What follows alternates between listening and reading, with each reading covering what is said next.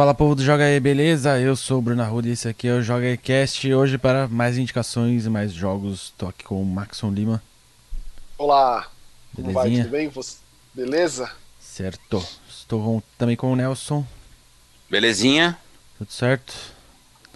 Então vamos lá já, para mais indicações. já aproveito para pedir desculpas pela minha voz, porque eu tô, né, para variar, quantas vezes já, já gravei um Joga aí Cast ruim, A Rinite Rinite já é atacada. amiga do Joga aí Cast. É, zoada. Então Também vamos lá, é contagioso, Pode, pode começar por você. Qual que é a sua primeira indicação? Então, esses últimos tempos eu tenho jogado coisas que eu, que eu não acabei. E aí quando eu acabar, eu vou falar aqui. Assim, só para comentar, coisas do ano passado que por algum motivo eu, eu deixei em aberto, jogos muito grandes, tipo Judgment, que é, me arrependi muito de ter largado lá. Acho que saiu tipo em agosto, né? Julho, por aí, não foi? Foi meio do ano. É, mas assim, os jogos que eu me dediquei esses últimos tempos, semana passada pra cá, especialmente no final de semana, foram dois jogos brasileiros. Um deles já, já foi lançado no Steam, chama Musashi versus Cthulhu. É, ele é daquele estúdio de, de, de Florianópolis chamado Cyber Rhino. Cyber, é, Cyber Hero Studios, que fizeram um jogo que o Bruno ama de paixão. O Bruno é pro player de. Pro player, né? Pro, Pro player player. de Griffon, Griffon Night Epic. Nossa, eu amo mesmo. Amo de, de, Esse- de verdade, assim. É, é um, é um shmup bem legal, bem. bem anti, anti o, o, o, o Bullet Hell, né? Anti velocidade, anti aquele lance frenético de É, ele é vários bem shmups. diferente Ele é, nesse sentido. ele é mais lento, né? Você consegue voltar, olhar para os outros lados e tal. Você ganha os poderes dos chefes e tal. É, o Musashi, ele é, ele é inspirado naquele jogo do Kung Fury. Você também jogou esse, né, Bruno? Ah, sei, aham, sei. sabe? Então Sei. você você é o Musashi, né? O Ronin lá da- do Japão feudal. Talvez o samurai, talvez não, acho que é o samurai mais famoso, né?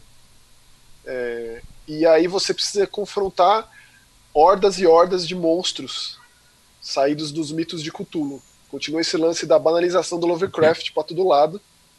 É, e aí você fica parado no meio da tela e aí você precisa com Esse só vai no, no controle, um né? lado ou outro. Isso, aí ele, ele é inteligente na forma como ele mapeia os botões, então é pra cima, esquerda, pra baixo. E no caso do controle do Xbox, né, Y, B e A. E aí você acerta os inimigos de acordo com, com, com a altura, com os pontos fracos. É, e caso você erre, você toma um dano e aí três danos acaba. Então ele é um jogo que de pontuação. Ele tá em acesso antecipado. Tá bem explicadinho lá quais são os, os, os motivos do acesso antecipado do estúdio. É, caso o jogo seja abraçado pela comunidade, eles vão co- colocar mais conteúdo, vai ter um modo de campanha e tal. Mas ele só é um modo tipo leaderboards. é, quantos pontos você consegue fazer, até onde você consegue chegar. Eu fiz 500 e poucos pontos. Foi o máximo que eu cheguei. Que já foi o suficiente para aparecer a desgraceira do Cthulhu ali e chocar tudo. Mas aí os monstros vão vindo e você acerta de acordo. Vem tipo um mosquito gigante em cima. Aí você tem que da, da, da, da esquerda para direita. Aí você tem que colocar para cima no direcional. Vem o inimigo com, com um ponto fraco na canela, você tem que pôr para baixo. Caso ele venha da direita para esquerda, você aperta o A.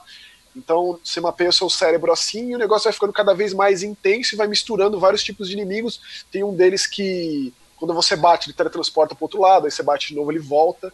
Tem outros mais resistentes, tem outros que têm vários pontos fracos. É, e vai misturando. Se não me engano, são cinco ou seis tipos de inimigos. Uhum. Sempre que você joga, os inimigos vêm de forma aleatória, de uma forma nova, né? É, eu, eu recomendo muito, assim, é super divertido o jogo. O jogo, por estar em acesso antecipado, ele já tá bem redondinho, a arte é legal, e essa mistura de Japão feudal com, com Lovecraft também é um negócio que funcionou. E, pô, custa a bagatela de R$ 8,99. Então é uma, uma forma de, de apoiar, incentivar o- os, os desenvolvedores de jogos brasileiros. Então convido para dar uma olhada, especialmente caso você tenha jogado o Kung Fury, né? Que é, é a inspiração. Assim. É esse mesmo esquema aí. De ponto fraco, um lado, outro, vai ficando mais frenético e tal. É, eu falei com o Sandro, né, que é um dos game designers lá da Cyber Reno. Ele me falou que, na verdade, depois do, do, do, do, do Griffon Knight, eles fizeram os board games, né? Eles se Sim. dedicaram em board games, eles lançaram um. É, É, ele disse, inclusive, que pretendem fazer mais. por financiamento foi bom. coletivo eles lançaram, né? É, É, então. É legal esse, esse né, intercalar assim, board game, jogo. Acho que dá, dá um panorama legal pro estúdio. E é legal ver que eles estão aí num, num, de forma saudável lançando mais coisas. Boa. Espero que o jogo tenha pernas longas e que eles lancem esse modo campanha, porque seria muito interessante ver esse tipo de jogo com uma história, né, com um desenvolvimento de personagens, seja lá como vai como for. Né, vai Boa. E você, Nelson? É, eu, eu comecei e terminei anteontem. É, é um jogo bem curtinho chamado Bury Me, My Love. É, Pesado, é um jogo, na né? verdade. Pois é, é um, é um jogo que, que foi lançado para mobile e aí ganhou versão para para Windows e Switch. Inclusive, ficou aviso, no Switch ele tá gratuito. Eita! É, vale, eu não sei até quando, mas tá, tá de graça, então é, vale principalmente para quem curte um pouco de história. É um, é um jogo interessante porque assim. Olha, eu tô vendo aqui, Nelson, desculpa te interromper, mas no PC ele custa, no Steam custa R$12,99. Então aproveita no Switch, quem tem o Switch, que tá absolutamente custando 0,00. Vou baixar assim que a gente acabar aqui. É, ele, ele acontece como se fosse uma conversa de celular, como num, num desses aplicativos de conversa, uh, WhatsApp, Telegram, enfim. Você uh, responde pelo marido, é um casal. Você responde pelo marido que está que tá na Síria, e ele fica na Síria para proteger alguns dos familiares que ainda estão no meio do conflito. E, e a mulher dele uh, é uma refugiada que está tentando chegar na Europa para se estabelecer com emprego, coisa e tal, para trazer todo mundo para a Europa. Então o, o jogo se passa nesse, nesse trajeto dela saindo da Síria tentando chegar até a Europa. E as duas intervenções são em momentos chave durante a conversa, quando acontece algum, alguma, algum problema de onde ela estiver, você vai dar algum conselho. Você, no meio da conversa, diz para ela, ah, sei lá, evita fazer tal coisa, ou tenta o caminho o, o da esquerda ou da direita e por aí vai. São, são... E assim, as tuas intervenções mudam a trajetória dela pelo mapa. Você consegue acessar o mapa que ela está fazendo, aí fica o, o, o tracejado né, do que ela está passando. E embora seja bem simplesinho, porque basicamente são mensagens de celular, é, ele é bem pesado, assim, sabe? Porque Imagina. trata de um assunto que a gente não está habituado, né? É, é, pra gente é uma coisa meio distante. Você pensar em alguém que tá, uma família que está se desmembrando porque alguém precisa sair do país em busca de um lugar melhor para viver. A gente não tem lembrando refu... aquele, também lembrando aquele 1979, lembra? O é, Eu ia falar, eu ia falar desse, inclusive, que é um momento bem propício, né, para quem quiser entender um pouco o que está passando no Irã. É... Mas enfim, e, e, e, esse jogo do, do Bury Me, é... para quem gostar, para quem se interessar pela temática, pelo assunto, é, tem um livro que foi lançado recentemente, eu li mês passado, que também não é um livro curtinho, mas é um livro pesado que chama O Diário de Miriam. É, que é um diário mesmo, como segue a linha do, do, do Diário de Anne Frank, só que é uma garota síria.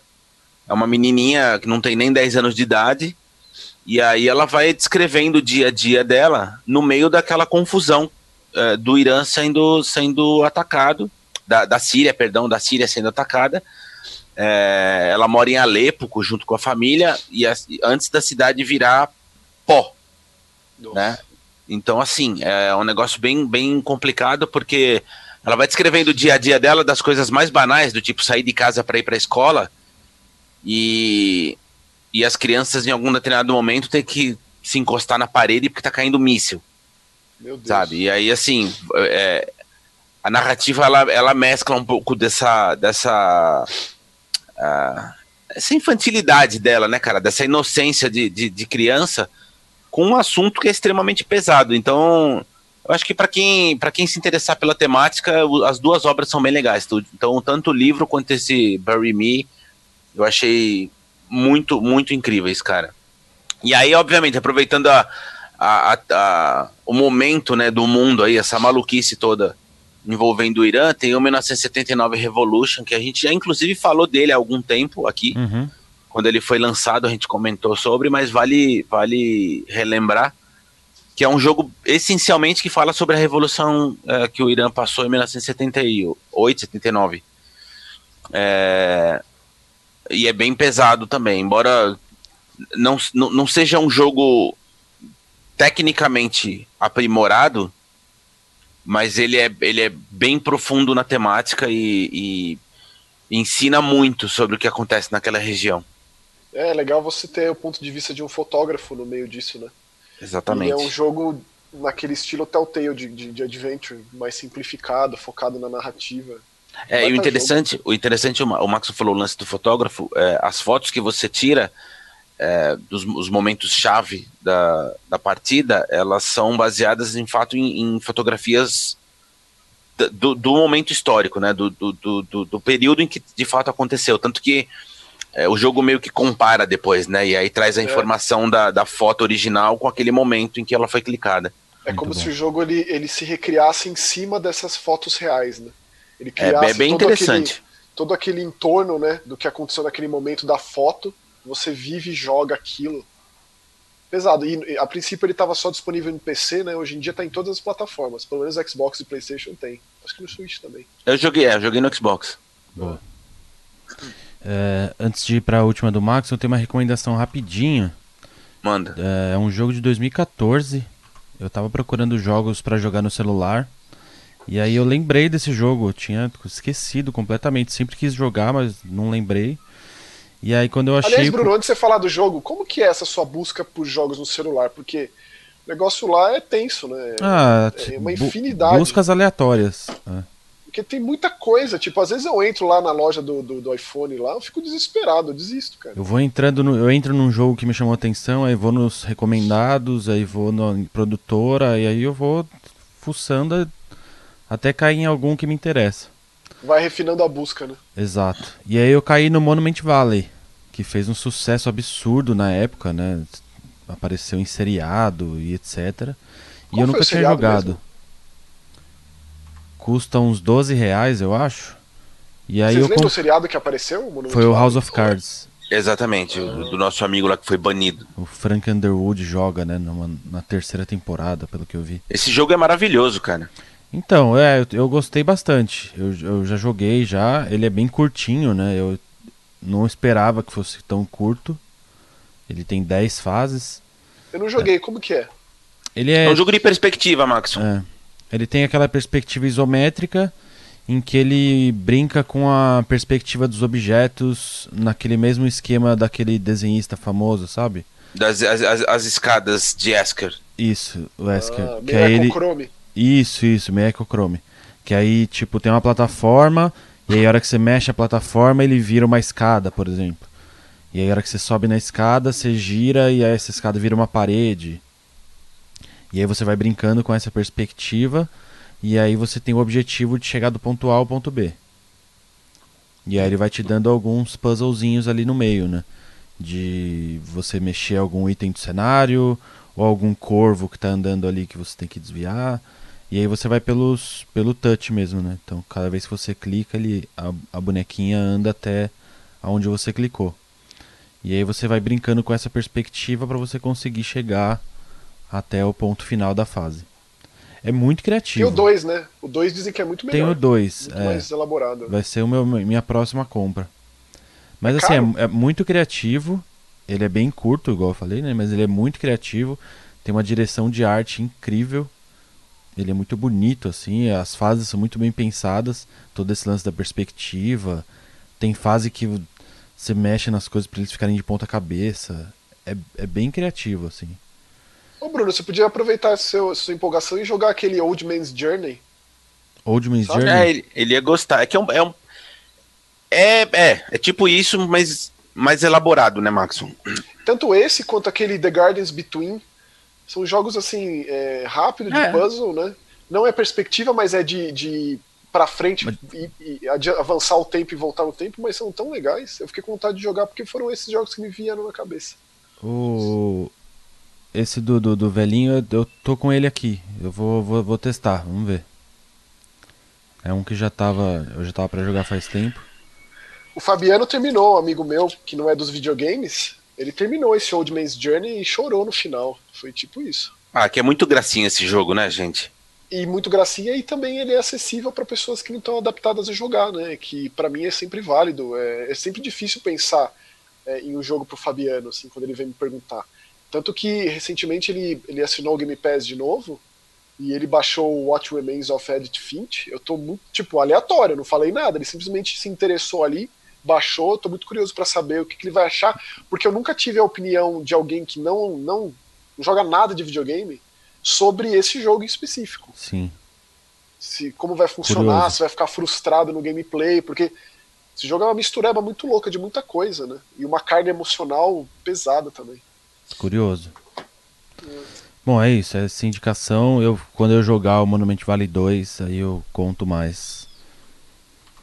E aí, Max, você tem mais uma indicação, é isso? Tenho mais um jogo brasileiro, agora vindo de Uberlândia, Minas Gerais. É, na verdade, ele não foi lançado ainda, ele sai sexta-feira agora, dia 17 de janeiro. Hum, fiquei bem curioso, viu? Areia Pathway to Dawn. Eu tive a oportunidade de conversar com o Marcelo, do estúdio Gilp, que desenvolveu esse jogo lá no Firmeza Festival do ano passado, que foi aquele evento de indie, de desenvolvedores indies, que, te, que aconteceu aqui na capital de São Paulo, que foi fantástico. Foi um evento assim que eu conheci um monte de gente incrível, como o, o Marcelo, e eu fiquei maravilhado com esse jogo, porque assim, você bate o olho nele e isso é uma coisa muito complicada, né? Imediatamente você pensa em Journey. Como lidar? Quando você bate o olho em um jogo, você já imediatamente pensa num dos jogos mais incríveis de todos os tempos da história dos videogames Justamente, né? É, e aí você jogando, você já vê que ele é, que ele é, que ele é diferente o suficiente na, na, na, base do gameplay, porque você joga com uma criatura, um ser bizarro lá, e no deserto você constrói pilares, pontes, caminhos de areia. E aí você tem tipo um, um, um cachecol, mas é diferente do, do Journey, afinal ele não tem aquela burca e tal é, que aí te dá o medidor de quanto que você pode construir. Só que o combustível, digamos, dessa areia é água. Então tem esse lance de você precisar de água, com, precisar de pequenos oásis no deserto para poder avançar nas fases. E aí, conforme você interage com os cenários, é, você acha como se fossem uns. Eu nem sei que diabos é aquilo, mas é como se fosse uma flor de lótus, assim. Aliás, que também é muito da base do jogo, esse lance sânscrito, assim, de, de, de hinduísmo, é, flor de lótus, mandala, essa coisa da, do ciclo da vida, que tudo é, é, cíclico. Tem muito essa proposta, então é um jogo muito pacífico, muito tranquilo. A trilha sonora é absurdamente também hindu, daquele, lá para os lados da Índia, desses ensinamentos milenares do hinduísmo. Né? É, é um jogo bem pacífico, que passa muito disso. Aí conforme você vai interagindo com essas coisas, você encontra isso, você resolve os quebra-cabeças que você tem que ligar flores de lótus da mesma cor. É, aí o cenário muda, vão aparecendo fontes d'água, é, novos montes e novas formas de você ir avançando. É, e você tem que chegar num determinado ponto, né? Assim como no Journey ele já mostra logo de cara que você tem que chegar tipo no cume da montanha, mas aí tem como se fosse um, um, um símbolo no céu. Aí você é guiado por, por, essas luzes. É muito agradável de jogar, muito gostoso. Ele não é nada difícil, mas ele tem um, um obstáculo ali que é o lance da plataforma. Ele não é aquele tipo de jogo que precisa de pulos precisos ou algo assim. Ele é mais ali para você relaxar. Inclusive tem um botão de meditação. Você aperta o botão, ele medita, ele senta. Em determinados pontos do jogo você precisa fazer isso para acionar os pensamentos. Ele tem tipo.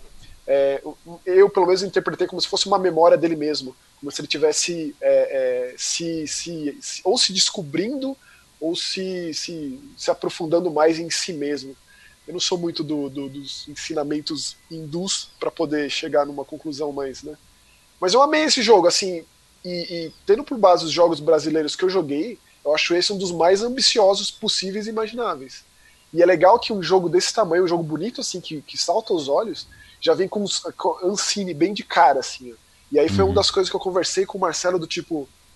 Ele deixou bem claro, esse jogo só existe por conta do edital da Ancine.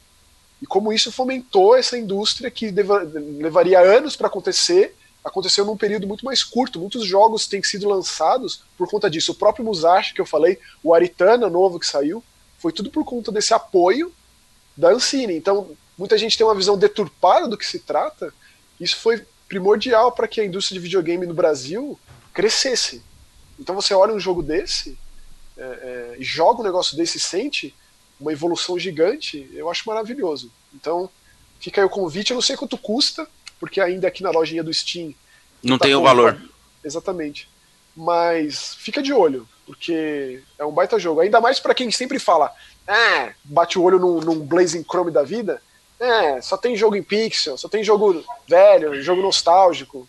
Bem pra esse tipo de, de, de gente, que eu acho uma opinião tão cretina, aí olha um negócio desse aqui, talvez se interesse mais do que, né? Boa, interessante, fiquei curioso. Ó, antes de, antes de a gente ir pra notícia, comentário e tal, eu queria só resgatar um pouquinho do Disco Elysium, mais para fazer uma, um questionamento aí. Uhum. É, Maxon, você leu o processo do Kafka já alguma vez? Já li. Já li o processo, o castelo. E, ótimo.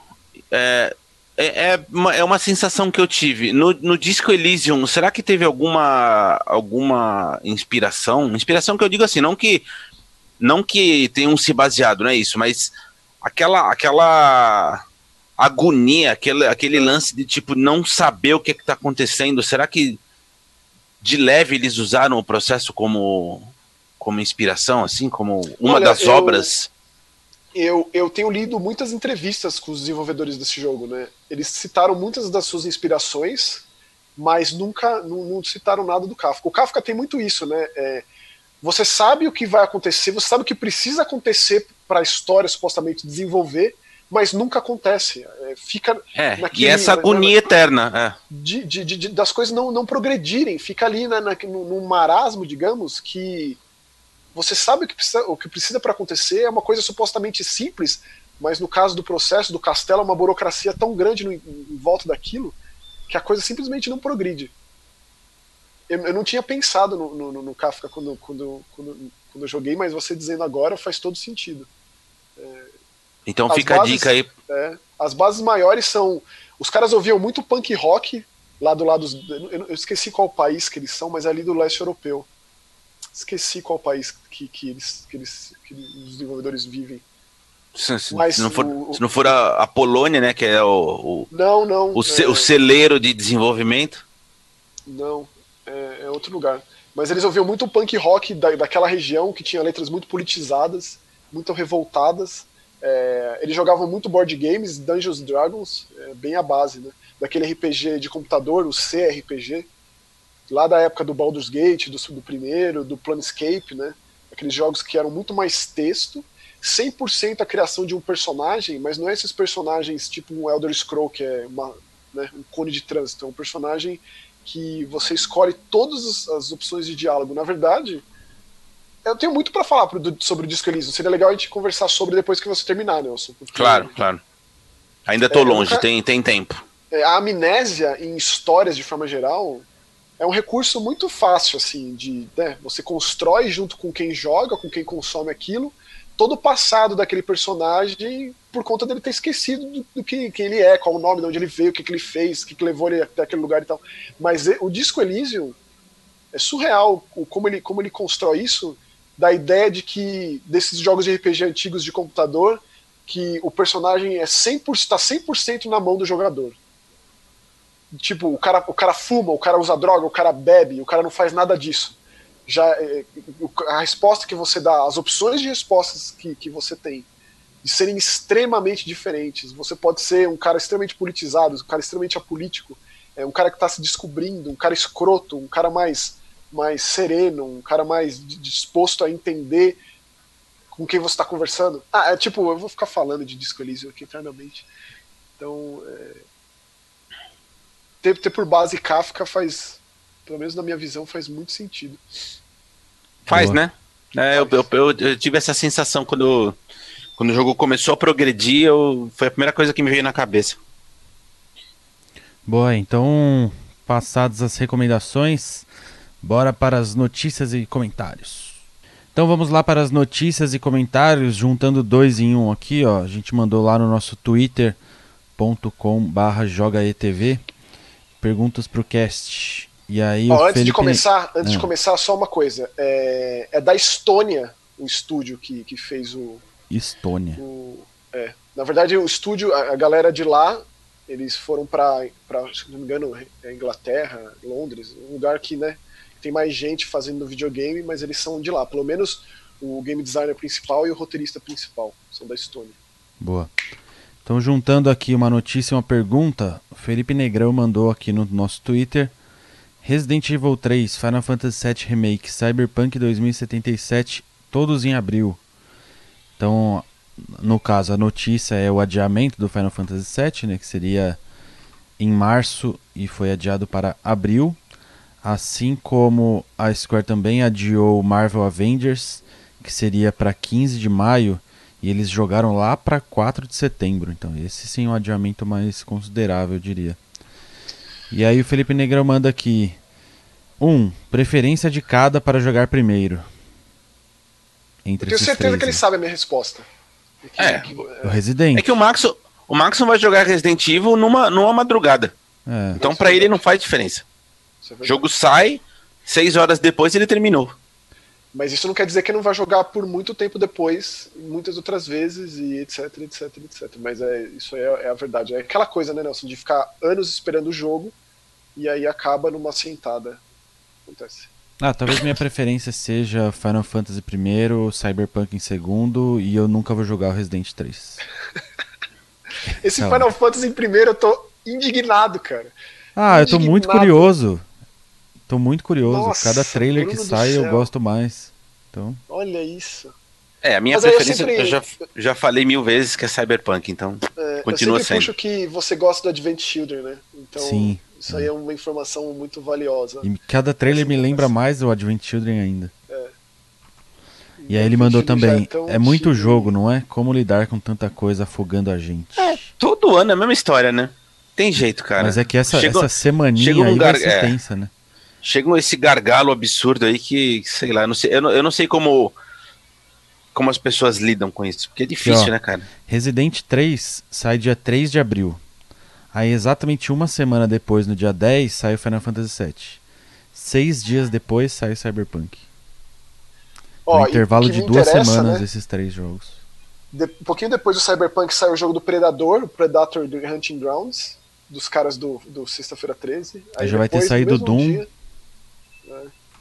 é muito jogo. Tem o Trials of é, o Doom sai no final de março.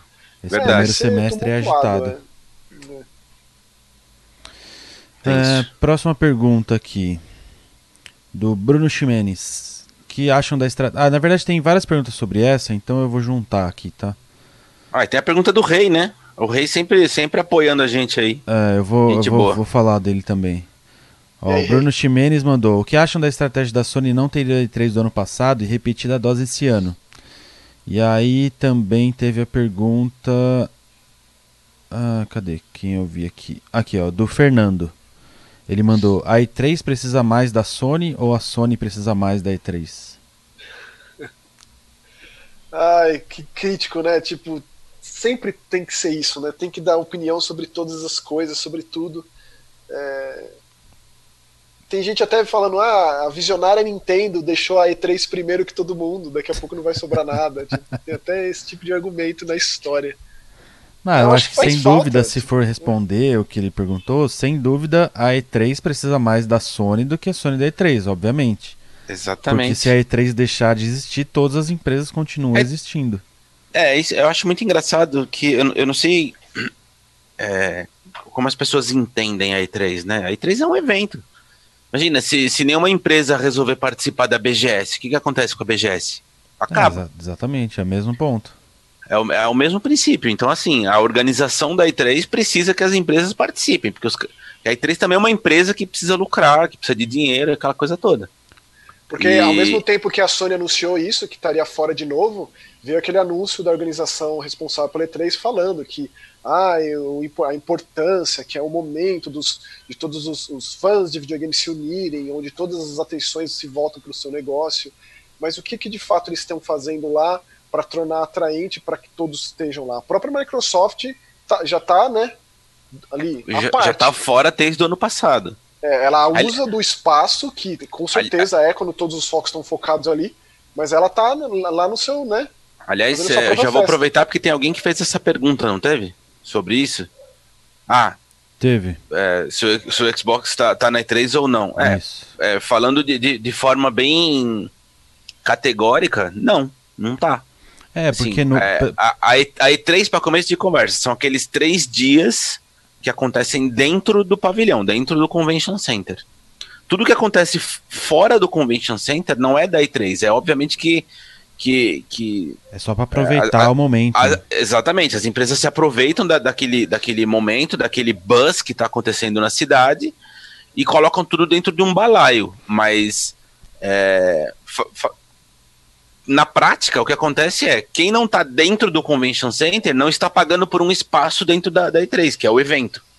Ó, a Logo- Devolver, a Devolver revolucionária aí, vanguarda. Exatamente. Então, assim, é, a organização da E3 não ganha é, com o stand da Electronic Arts, que fica do lado de fora, com a Devolver, que fica do lado de fora, a Microsoft, que é dona do, do, do teatro lá que eles compraram, que era o Nokia, e aí virou Microsoft Theater. A E3 não ganha um centavo com aquilo. Evidentemente que a Microsoft aproveita esse entusiasmo que a, que a semana da E3 gera e faz o evento dela à parte, dizendo que é parte da E3. Não é parte da E3. Ele- A Microsoft poderia fazer aquele evento qualquer semana do ano, se eles quisessem, porque o espaço é deles. É que a Microsoft É. no ano passado eles deram uma. é, meio a meio ali, né? Eles colocaram toda a estrutura de jogos dentro do Microsoft Theater, mas eles mantiveram toda a parte de mixer lá dentro do Convention O ano Center. passado não teve mixer, Bruno. Não teve mixer? Foi no ano Que retrasado? não que eu isso? saiba. Foi o ano Retrasado, retrasado que eles montaram o mixer, ano passado não teve. Ou seja, não teve, não tinha nada de Microsoft dentro do Convention Center, que é de fato o evento da E3. Ah, e pra quem, É. não sei se o pessoal, a- pra quem acompanha a E3 e tal, toda a parte de conferências também não Tudo tem fora. nada a ver com a E3, né? Exatamente. Não. As conferências é, é um bom exemplo. As conferências não, não são E3. Não. As conferências são eventos extras que as empresas fazem. É que como acontece Apro- na mesma semana, aí acaba que toda a mídia, todos os jornalistas, Exa- todo mundo exatamente. entendem como já, tipo, ah, é- começou a E3, mas não é, né? Isso, é, é abrir as portas. E, e toda essa ideia de sair do espaço, criar o seu próprio espaço, é uma extensão do que sempre foram as conferências, algo fora, algo à parte, que sempre foi visto e vendido também né, como o ritual de iniciação da E3. Né? Ah, acabou. É, o que, o que me leva a crer que, assim, participar da E3, estar dentro da, da, da E3, de fato, no Convention Center, deve ser muito caro. Mas muito, muito, muito caro. É, haja vista que, assim, a Electronic Arts monta um stand gigantesco, já faz o quê? Uns 4, 5 anos? Eu acho que do la- 2016 foi a primeira vez. do lado de fora, certeza. certo? Assim, é, não é nem, nem perto, porque eles fazem ali perto da calçada da fama, é outro, outra É, região a de ver, Los é, Angeles. É. E é, um, e é um espaço imenso, gigantesco, e que certamente deve custar muito menos do que se eles estivessem dentro do Convention Center. Aí o que eles Então- falam, eles, eles investem em celebridades jogando seus jogos lá, né? Exatamente. Mas, É, o que me leva a crer que assim, ou, ou, ou, ou a organização da E3 começa a, a achar um caminho de fato para a feira voltar a ser o que era, ou esse negócio está fadado a desaparecer, porque já, já faz uns dois anos que tá nesse vira público, não vira público. Coloca jornalista, não coloca jornalista. Ano passado, por exemplo, consta que foi o ano que menos teve jornalista. Restringiu eles, um monte, né? eles negaram incontáveis credenciais. Ô, Então, Nelson, assim, não teve uma época de E3 que também foi fragmentado assim, não foi foi, tudo- um, foi um único ano, Maxon, que eles foram fazer em Santa Mônica nos hotéis.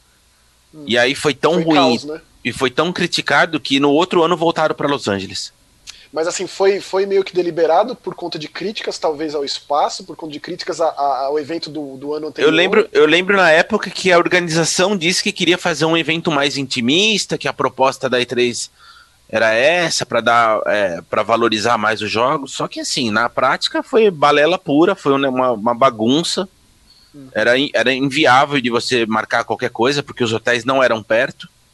Então essa ideia que eles tiveram depois desses problemas, que era meio que aglutinar tudo no mesmo lugar, tem sido cada vez mais oposto, tem sido uma visão é, é, contrária das empresas, né? Cada um está querendo o seu próprio espaço, criando seu, seu, seu próprio evento. É, nunca ninguém se manifestou abertamente para dizer o que está acontecendo, né? Mas a, a impressão que eu tenho é que a E3 tem perdido relevância. Assim, não faz sentido gastar uma fortuna sendo que um, é, um exemplo muito, muito prático. A Sony deixou de ano passado, não vai esse ano de novo, por quê? Vamos fazer um evento em, em fevereiro para anunciar o Play 5. Vai criar um, um, um estardalhaço de, de notícias e o retorno, é, é, aquele retorno de mídia, né? É muito mais alto do que o investimento para colocar um stand.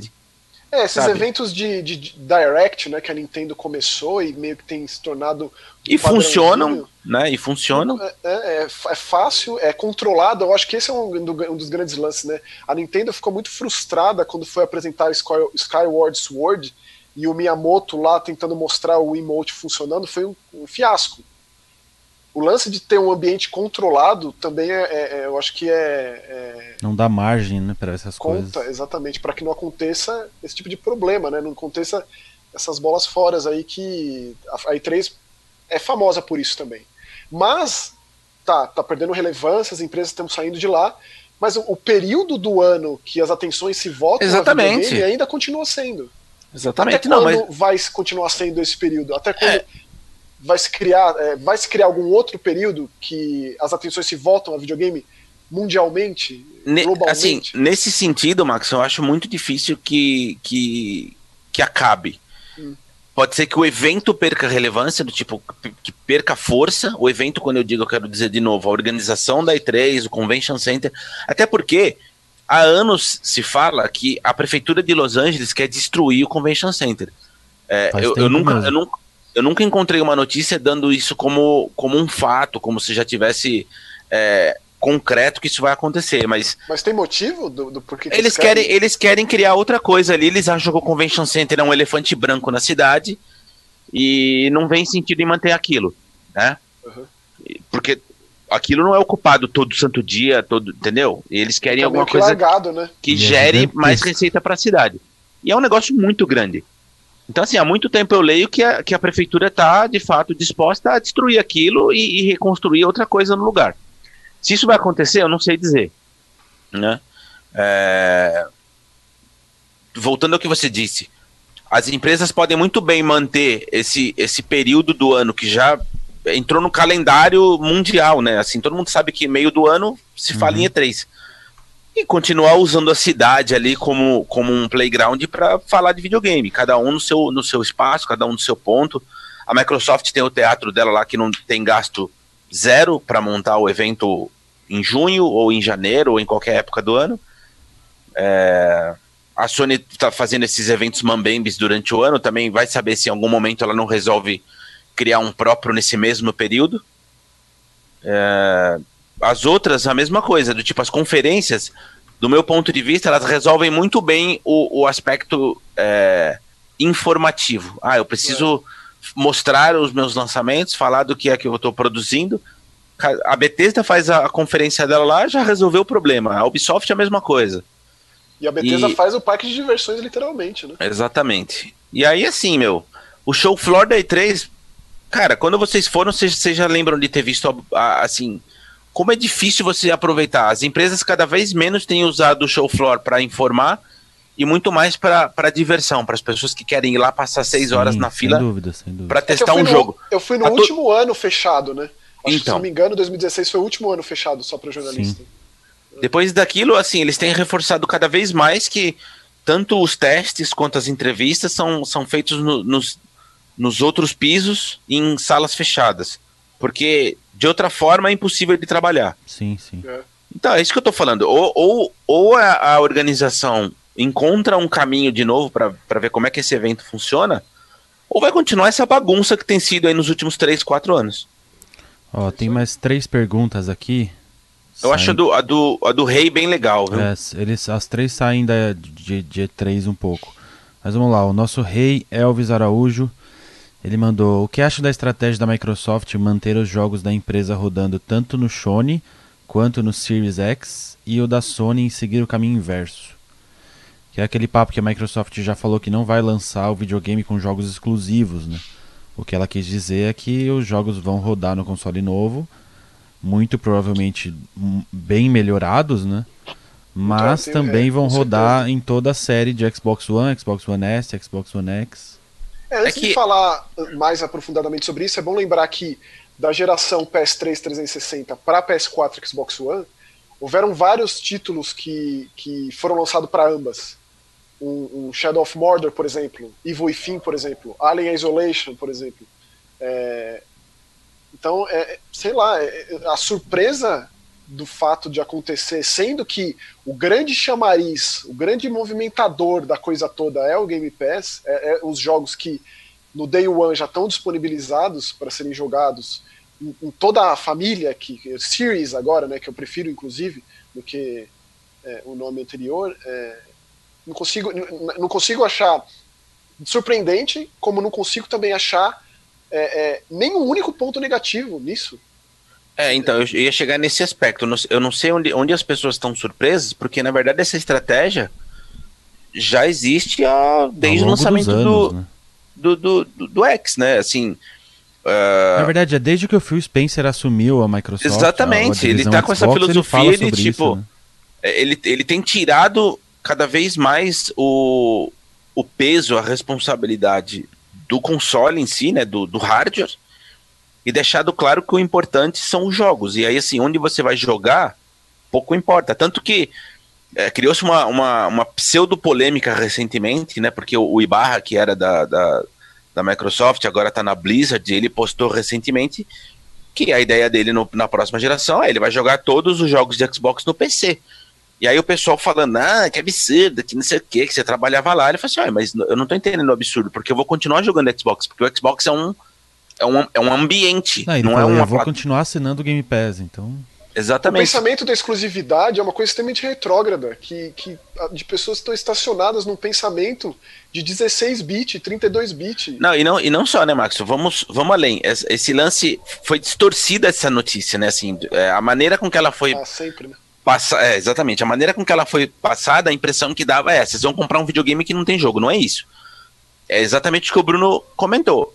Você vai querer, você vai querer jogar, sei lá, o Hellblade 2 na, na glória visual que, que, ela, que ele está sendo produzido, maravilha. Você tem à disposição um console, é, o, o, o Series X lá, que vai rodar o jeito que ele é, tem que rodar. Agora, isso não significa que eu vou precisar trocar de aparelho. Se eu quiser jogar no meu Xbox S, possivelmente o que vai acontecer? O jogo vai ter. É, vai rodar em 1080p, mas, eu, mas vai rodar, quer dizer, é uma, é uma democratização de acesso que a gente não viu em outros momentos da, da indústria. E, que, assim. e como pode ter algum ponto negativo nisso? Ah, Exatamente. Você, se você o próprio Phil Spencer jogar... ele bate a ideia, ele bate a ideia de que o console é um custo-benefício. É... Ele tá, ele tá, ele tá não só democratizando, mas ele tá quebrando essa elitização que tem de videogame, que assim, eu só posso jogar se eu puder investir X mil num console novo. Quer dizer, o cara que não tem a possibilidade de comprar esse console novo e tem só um console da geração passada, ele é esquecido e não pode, não pode usar, usufruir do jogo. E eles estão quebrando essa barreira. Eu acho isso extraordinário. Não tem não, como não é, achar o, isso ruim. O Maxon deu exemplo de jogos como Alien Isolation, o Dragon Age o Dragon Age Inquisition. Foi, só que eu acho que é, vai ter um passo além aí desse desse novo movimento aí. Porque não, se a gente precisa pega... comprar duas cópias, né, Bruno? Não, mas não, não, não é só isso. Enfim... Não, não é só isso. Por exemplo, você pega comparações gráficas é, do Dragon Age, por exemplo, que são gritantes, entre é, Xbox One e Xbox 360, são absurdas as diferenças, assim. Parece que é outro jogo. Não sei se vai ser o caso de um Hellblade, por exemplo, porque como ele vai rodar nessa família inteira de Xbox, você vai poder jogar ele em 4K 60 FPS no Xbox One X, por exemplo. Então, quanto de é. perda vai ter desse é, dessa nova desse novo Series X para um Xbox tá, né, One né, X 4K Ele, rodando lindo eles têm também. Que, eles têm que apresentar essa, esse, essa diferença brutal de tecnologia, que é o que acontece. Normalmente o que acontece de geração para geração. Não, certamente vai ter uma diferença, por exemplo, em loading, em tempo de instalação. Sim, mas, mas o quanto vai impactar num gráfico, sendo que ah. já dá pra gente jogar em 4K 60 FPS? Essa é a minha dúvida. Olha, Bruno, considerando o trailer do Hellblade, é notável que tem uma diferença gritante ali. Não tem só a, a, o aspecto da, da, resolução, né? Mas o tanto de filtro que tem ali é, é insano. É, o Hellblade ele é muito impressionante visualmente. Eu considero um dos jogos mais impressionantes que tem. A, a Ninja Theory é famosa pela, pela captação facial ali muito à, à frente. E quando você vê aquele trailer do Hellblade, é, realmente parece um avanço nesse aspecto. Assim. Sendo que a gente, tipo. Há quanto tempo faz que a gente tá nessa de, meu, olha, olha onde chegou? Mas, Qual ó, vai eu, ser o próximo passo? Como que, que loucura é essa? Eu, eu entendo o que o Bruno tá dizendo e, e, e reforço o que eu, que eu acabei de falar. O, uh, o, fato, o fato de existir aí. Ah, o loading é melhor, a instalação é mais rápida, XYZ não impossibilita que a pessoa que não possa comprar um hardware novo não jogue. Essa que é a questão e que eu acho isso, sim, sim. fundamental e extraordinária. Tem que ser louvável isso aí, não tem que ser criticado. Também acho. A, a, so, a, Sony diz que, que o, o, Play 5 vai ser retrocompatível com todos os, os Plays passados, né?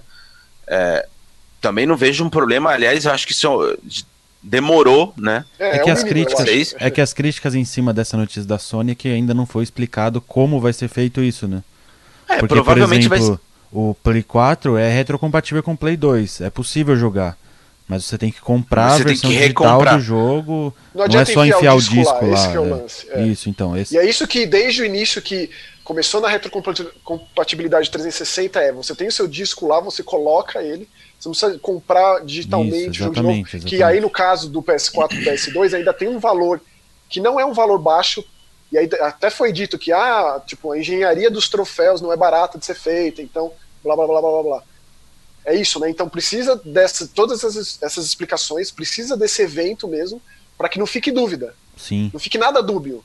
E a Sony ela, ela, ela tem esse já tem esse problema com data, né? De tipo, deixa sempre as coisas em aberto e, e tal. Então é, é, necessário as informações transparentes para que não tenha espaço nenhum para dúvida. Ao mesmo tempo que eu não consigo entender como pode ser que uma informação tão clara como todo esse lance aí de que você vai poder jogar o Halo Infinite no seu Xbox One gere mais que dúvida, gere é, uma problemática. É, honestamente, é, é triste ver que, que, que parece que está estacionado em um pensamento. Não, o que eu fico mais impressionado é isso que você falou no começo, da, quando você começou a falar. Como esse tipo de coisa pode surpreender, sendo que o Phil Spencer já está falando isso por anos. Não é anos. é tipo um evento, dois eventos. Não. Todo ano, desde que ele entrou, ele Não. fala sobre isso. E assim, ó, Como vamos... isso pode ser algo negativo? vamos, vamos transformar isso aí que você falou do Halo Infinite em algo ainda mais palpável pra gente. Olha só. É... 360 e, e, e, Play 3 são consoles que ainda vendem muito no Brasil. Né? Principalmente porque assim, o cara vai nas casas Bahia, ele parcela lá em 12 vezes. E é barato. E compra, compra o videogame. Então, vamos, vamos pular para daqui 4 anos, tá? Vamos lá. Daqui 4 anos o, o Series X já vai estar tá estabelecido, de repente já vai ter o Series S e por aí vai. E aí o, o cidadão conseguiu a grana, ele fala assim, putz, eu queria comprar um, um, um, trocar o meu 360, tô pensando em comprar um Xbox One. Que é o que, que é que daqui quatro anos vai estar com preço mais em conta, mais acessível, que ele vai poder também parcelar ali na, no, malucos, né, com um monte na, de jogo. No, no, no Magazine Luiza, seja lá onde for, aí ele vai comprar. Só que ele vai comprar um videogame em tese mais antigo, em que ele vai poder jogar um lançamento tipo da época. É, isso é bizarro. Isso é bizarro pensar que pode Como existir, não é, é sensacional isso? Exatamente. Exatamente. É, as duas o cara não vai estar, né? tá, o cara não vai estar tá duas, coisa, é, ele não vai estar tá e... duas gerações atrasado em relação aos jogos. E ele vai ter um hardware mais modesto, rodando os lançamentos da, do, do mês, da semana que ele quiser jogar. Não dá para achar isso ruim, na boa. Exatamente. O lance da elitização e da bolha foram duas coisas que a gente discutiu muito no programa passado. Aliás, eu fiquei muito feliz de ver um monte de comentário lá sobre, né? É. É, mas esse é um pensamento que é sempre bom ter em mente, sempre bom refletir sobre isso, né? Não é só sobre o seu entorno, não é só sobre é, é as pessoas. Você não é todo mundo. Tentar né? ver a coisa toda. É. E como é, isso aí ele amplifica, né? Ele democratiza é a palavra, é o termo para ser usado os jogos. eu acho isso absolutamente maravilhoso. Ó, mais duas perguntinhas para a gente encerrar hoje aqui. Uma do Thiago Alves, ele mandou: Quais indies maravilhosos podemos esperar para o primeiro trimestre de 2020? A Ori é o, é o que vai abrir a, a porteira, né? É. talvez a- o, o mais o maior O, indie. o aí, indie mais digamos AAA assim. que tem o Ori, né? É, o indie mais AAA. Mas eu acho que, Thiago, na minha opinião, a grande graça dos indies é, É a gente ser né? surpreendido. tipo, numa sexta-feira qualquer, assim, você abre, nunca ouviu falar desse jogo, ele é lançado e ele é um dos jogos do ano. Pra mim, essa é sempre a- É, uma, das, a descoberta. uma das Ó, melhores no, coisas final, no final de janeiro vem um jogo que eu tinha esquecido que- o quanto que eu esperava esse jogo, que é o, o- o final, né? O, o capítulo final do Kentucky Road Zero. Vai ser STV Edition agora, em todos os consoles. É, se você reclama da espera por um capítulo novo de Life is Strange, você não sabe o que é esperar um capítulo novo do Kentucky Road Zero, que levou anos para sair. assim. E aí finalmente a coisa toda vai ser lançada. Tem esse jogo, tem o jogo novo da, da Dontnod, que é aquele Tell Me Why, que é Uhum. com certeza vai ser inacreditável. Um dos que eu mais espero, assim, mantendo né, no- no- na minha redoma, é o Carrion, da Devolver, jogo de terror. do- É, mas esse não tem data ainda, né? Não, não.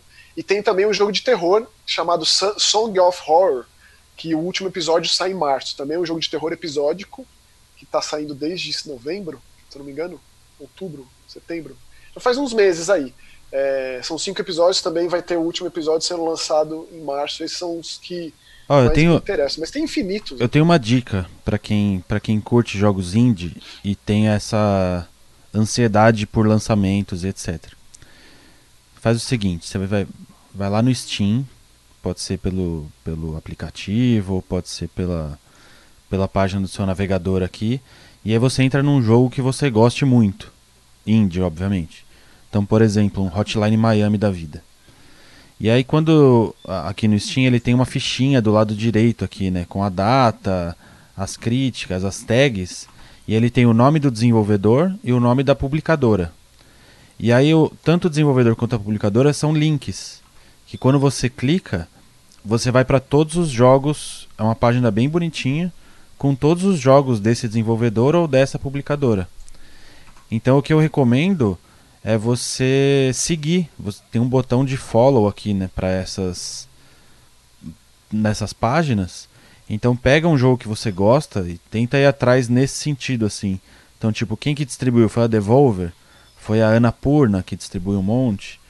Mas Ah, uma coisa para ir além da distribuidora em si é na própria página do jogo tem aqueles jogos que se parecem com ele. que as Também é pessoas muito que bom. compraram, que aí dá pra. E, e faz sentido. Também é muito bom. Faz sentido. E aí quando você segue, é quando tem um lançamento novo, você é avisado, né? Então, por exemplo, Devolver, Annapurna, que são sempre desenvolvedoras, in- é, publicadoras indies que tem um nível muito alto, né? Independente do gênero que saia ao jogo. Então recomendo fazer isso. E aí, Será através sai disso, Sable, você vai Bruno? descobrindo muita coisa. Será que o Sable é lançado em 2020? Ah, tomara, né? Queremos. É aquele jogo em cel shade no deserto que foi anunciado há muito tempo. Aquele The Last Night, será que sai esse The ano? Last Night. É, o Qual é? Spiritfarer. Qual é aquele que a gente viu? Acho que foi no, no Game Awards, se não me falha a memória, que acontece todo com a perspectiva de cima. É, super, super legal, assim, parece um. Parece um jogo de investigação, não sei bem. Ah, tipo, Tem um Ah, quarto que, que vai passando tipo, o tempo. 8 minutes, 12 minutes, alguma coisa assim. não Nossa, aquele, É, aquele é um tem- que eu tô bem ansioso. Era alguma coisa assim, não era? É, parece ser legal mesmo. Tem um jogo novo dos caras que fizeram o Abzu, que é aquele The Pathless, que muita gente nem lembra, né? É tipo um, um guerreiro chinês com uma águia correndo na floresta. Uma Era esse guerreira. aqui mesmo, ó, 12 minutes. A gente viu na E3 2019. Foi na Deixa eu ver se já tem data. É, foi na da Microsoft. Mas Tem ainda não tem data, do- só tá que é 2020. meio- Meio Guitar Hero, meio jogo de plataforma, meio psicodélico, que eu nem lembro o nome. Foi anunciado também faz anos. Tem esse problema, né? A gente fica esperando pelos jogos indie e aí. É, pra quem se interessar aí é atropelado. 12minutesgame.com. Mas não tem data nenhuma. Só tá aquele trailer da E3 ainda. E pra gente fechar, uma pergunta que eu achei bem interessante aqui, feita pelo Raul Vinícius. Ele mandou: Qual franquia exclusiva de cada produtora de consoles vocês gostariam que a concorrente adquirisse e produzisse um game? Aí ele deu um exemplo aqui. Por exemplo, a Nintendo adquire Forza e produz um jogo como se fosse um Blur. E aí, Nossa, que que franquia viagem. vocês. Elaborado, hein? Não é? Eu tenho a minha aqui. É. Eu queria muito que Pokémon fosse comprado, mas que houvesse uma democratização, assim como aconteceu com League of Legends, assim, em que usassem estúdios menores para desenvolver várias frentes de jogos é, no universo Pokémon. Então, por exemplo, pega uma uma empresa que é, independente aí, manda um Pokémon Snap lá para eles, fala, vocês fazem Pokémon Snap.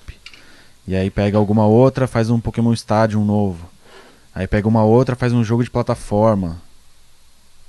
E nesse sentido, assim. Acho que Pokémon oh, tá muito estagnado que... na mesma formulazinha, assim, desde sempre. Acho que precisava ter uma renovação, assim, de, de ares. É, uma coisa que faria sentido, e, e, sei lá, um Voodoo Vince, um Blinks da vida nas mãos da Nintendo é, é, um caminho que, que faria sentido, mas é muito bizarro conceber essas coisas, porque você só consegue fazer a linha de raciocínio no que já, já faz sentido desde a origem, assim. Então, tipo. Sei lá. É, mas é uma questão elaborada essa. mas aí, um. Nem, nem uma franquia de terror aí, esquecida, no limbo. Ah, mas assim nada que seja, por exemplo, a Sony nunca lançou um jogo de terror, ela publicou, mas assim, ela publicou no Japão o Rule of Rose. Tem os exclusivos lá, mas não é nada da própria Sony, né? É, a Sony lançou uns RPGs tão legais lá no primeiro PlayStation, tipo Legend of Dragon, é, sabe? Que eu, que eu gostaria de ver isso voltando à vida, independentemente de quem fosse. Eles tentaram isso recentemente com Medieval, mas tem certas coisas que é melhor deixar lá morta mesmo, enterrada. É, mas o caminho inverso, tipo, o que, que, que, que, a, que, que a Microsoft faria com o Metroid, por exemplo?